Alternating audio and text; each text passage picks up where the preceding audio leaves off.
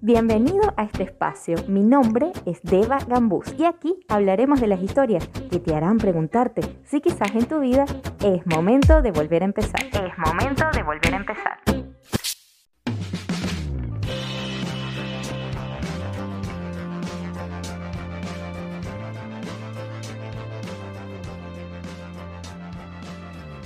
Segunda vez que hablo de la muerte en este podcast.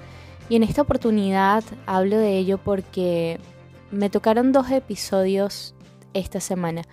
En el primer caso fue la muerte de una mascota, el perrito de un amigo, que aunque pareciera que pudieran afectar tanto, los perritos, las mascotas, son parte de nuestra familia.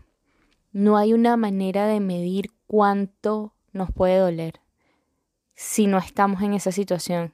Incluso estando en esa situación, nunca podemos medir el qué tan fuerte se va a sentir y cómo lo voy a sobrellevar. En el segundo caso, una muerte un poco más cercana fue el caso del expresidente de la compañía para la cual trabajé por casi 10 años cuando trabajaba en el mundo financiero. Y realmente cuando uno habla de este tipo de líderes tan grandes, presidente de una compañía transnacional tan grande como esa, se imagina quizás a una persona distante, a una persona fría o a una persona cerrada, enfocada en sus negocios, en su trabajo. Pero esta persona de la que les estoy hablando era una persona con una gran calidad humana de esos líderes natos que la gente sigue, no como un jefe, sino como un ejemplo a seguir. Y me afectó y el primer comentario que salió cuando comentábamos las personas que llegamos a trabajar allí, que algunos, la mayoría ya ni siquiera estamos allí, pero quedamos siendo como parte de una gran familia. Y lo primero que se comentaba era, pero él estaba bien o el primer comentario, pero él no era tan mayor. Y lo primero que me vino en la mente fue, pero es que para morirte no hace falta que estés enfermo, no hace falta de que tengas muchísima edad. Para morirte lo único que hace falta es que estés vivo. Y básicamente es el saber que todos, tarde o temprano, vamos para allá. Yo particularmente no soy coach de duelo, pero sí son temas que se trabajan en terapia. La muerte de un ser querido, dependiendo de qué tan cercana sea la persona, puede, puede afectarte poco más, un poco menos. Sin embargo, en todos los casos, sobre todo cuando son personas muy cercanas o miembros de tu familia, se vive un proceso de etapas de duelo Pasas por la negación cuando no lo quieres aceptar, por la ira, por la negociación, caes en la tristeza y finalmente la aceptación. Incluso es un tema tabú porque la gente suele decir o suele esperar o suele querer que la sensación pase rápido. Que un día se acuestan a dormir y el día siguiente ya no afecta, ya no duele. Y si no eres tú el que lo estás viviendo, entonces ves a otra persona y quieres ayudarlo. Y dentro de ese querer ayudar, quieres como que su dolor pase rápido o su aceptación pase rápido. Y la verdad es que cada quien vive el duelo por el tiempo que sea necesario. No podemos forzar a que pasado un mes, una semana, un año, digas, es que ya ha pasado mucho tiempo, ya deberías haberlo superado o ya deberías sentirse diferente. Y es algo muy individual. Y es necesario que cada quien lo viva en la forma en que necesite vivirlo y afrontarlo. Si necesita un mes, si necesita una semana, si necesita un año, hay que vivirlo porque también la otra arista del duelo es el no hablar mucho de eso, ay, no le voy a tocar el tema, se le acaba de morir un familiar, mejor ni le pregunto. Igual la persona que lo vive trata de no hablar muchísimo del tema como para mostrar de que ya lo ha superado, que ha salido de eso. Pero caemos en eso de que si tapamos la emoción, si no la manifestamos, si no la expresamos, todo lo que no expresemos tarde o temprano se convierte en alguna dolencia física en nuestro cuerpo. Si no expresamos la rabia, el enojo, no dejamos salir la ira que nos, que nos da esa pérdida, el dolor que nos da esa pérdida, tarde o temprano se va a ver reflejado en algún dolor en nuestro cuerpo.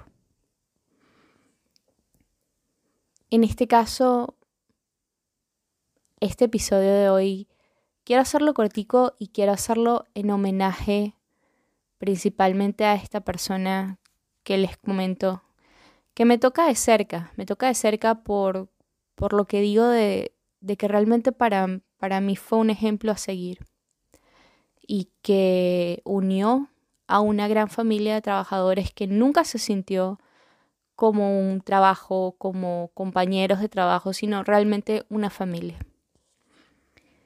Em, si es que es el caso de que esté pasando por algún duelo, alguna etapa de duelo, y aquí con duelo quizás no solamente me voy a referir a la muerte en sí, sino un duelo puede representar una separación de una pareja, puede representar la migración, irte de un país a otro país, puede representar incluso una mudanza, porque es la pérdida de tus rutinas como las conocías, la muerte sí de una mascota. Un duelo puede estar representado en muchas formas. Y si es que es el caso de que estás sintiendo o estás viviendo algo similar en este momento o conoces a alguna persona que esté pasando por una situación similar, incluso ahora que después de la pandemia pues se ha presentado muchos más casos cercanos de muertes cercanas de personas que, que también hemos conocido que han pasado por esta enfermedad. Quiero dejar aquí como unas especies de, tips, como recomendaciones de cómo afrontarlo. Si es que es el caso de que necesites ayuda, pues ni lo dudes en hacerlo. Hay coach de duelo que pueden darte las herramientas perfectas para ayudarte a sentirte mejor. Pero aquí quiero dejarte por encima de todo siempre el honrar a la persona o a la situación o a la mascota, en el caso que sea. Y dentro de ese honrar, puede que para ti funcione el rezar, puede que si es, que, si es el caso de un miembro de la familia, pues reunirse en familia y de alguna forma celebrar lo que fue su vida, agradecer cada momento vivido con esa persona. Pueden hacerlo tipo un ritual, como reunirse, como encender una vela, como rezar alguna oración, em, independientemente de la religión, religión que profeses. Siempre va a ser de ayuda el sentirse acompañado, el expresar esa, esa, gratitud y el recordar a esta persona desde su mejor versión y desde lo que nos aportó estando en vida. Em, y otra, otro tips, otra recomendación, otra, otra forma que pudieran, otra herramienta que pudieran utilizar sería el escribirle también una carta a modo de agradecimiento, a modo de honrarlo. Y esto pueden hacerlo de forma privada, no es algo que nadie tiene que ver, incluso no es una carta que tienen que guardar, si quieren después destruirla o quemarla, pues también lo pueden hacer. Pero es una forma de soltar las emociones, de dejar salir la emoción y de plasmar allí esa gratitud.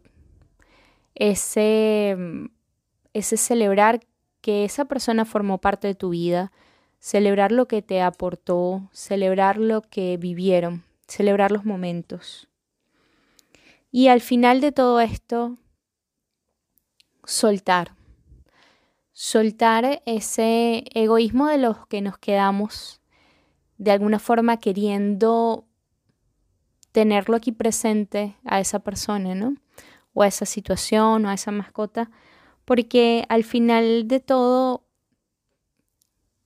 esa persona sigue su misión.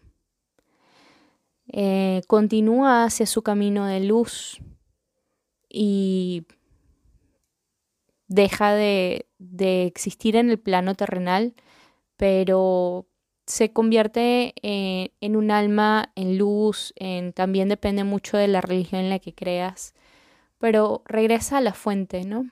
De donde venimos todos y a donde vamos todos.